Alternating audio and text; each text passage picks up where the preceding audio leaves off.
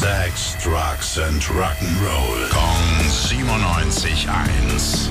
Rock News. Tim Schwab live bei mir im Studio. Einen wunderschönen guten Morgen. Was gibt's Neues in der Rockwelt? Uh, wir haben Grund zu feiern. Halloween, ja, deutsche Band, wurden geil. in die Metal Hall of Fame aufgenommen. Zu Recht. Absolut zu Recht. Also sie sind ja schon ewig unterwegs, fast 40 Jahre mittlerweile und wirklich auch nicht nur bei uns so ein Urgestein in der Metal-Szene, ne, sondern auch international.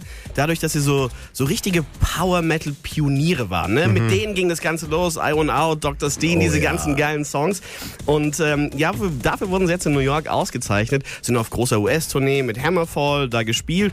Und dann war die erste Zugabe rum und auf einmal kommen so drei Hansel auf die Bühne gesteppt und sagen, hey, herzlichen Glückwunsch, ihr seid übrigens jetzt auch in der Metal Hall of Fame. Waren die drei Hansel dann offiziell oder haben Ja, es das einfach waren schon offizielle Hansel. Aber ähm, ja, mal so zwischen zwei Zugaben quasi die gute Nachricht erhalten. Haben sich natürlich auch gefreut wie Bolle. Ja, richtig geil. Also völlig zu Recht. Danke, Tim. Rock News. Sex, Drugs and Rock'n'Roll. Jeden Morgen 9 um kurz vor 8 in der Billy Billmeyer Show. Gong 97.1. Frankens Classic Rock Sender.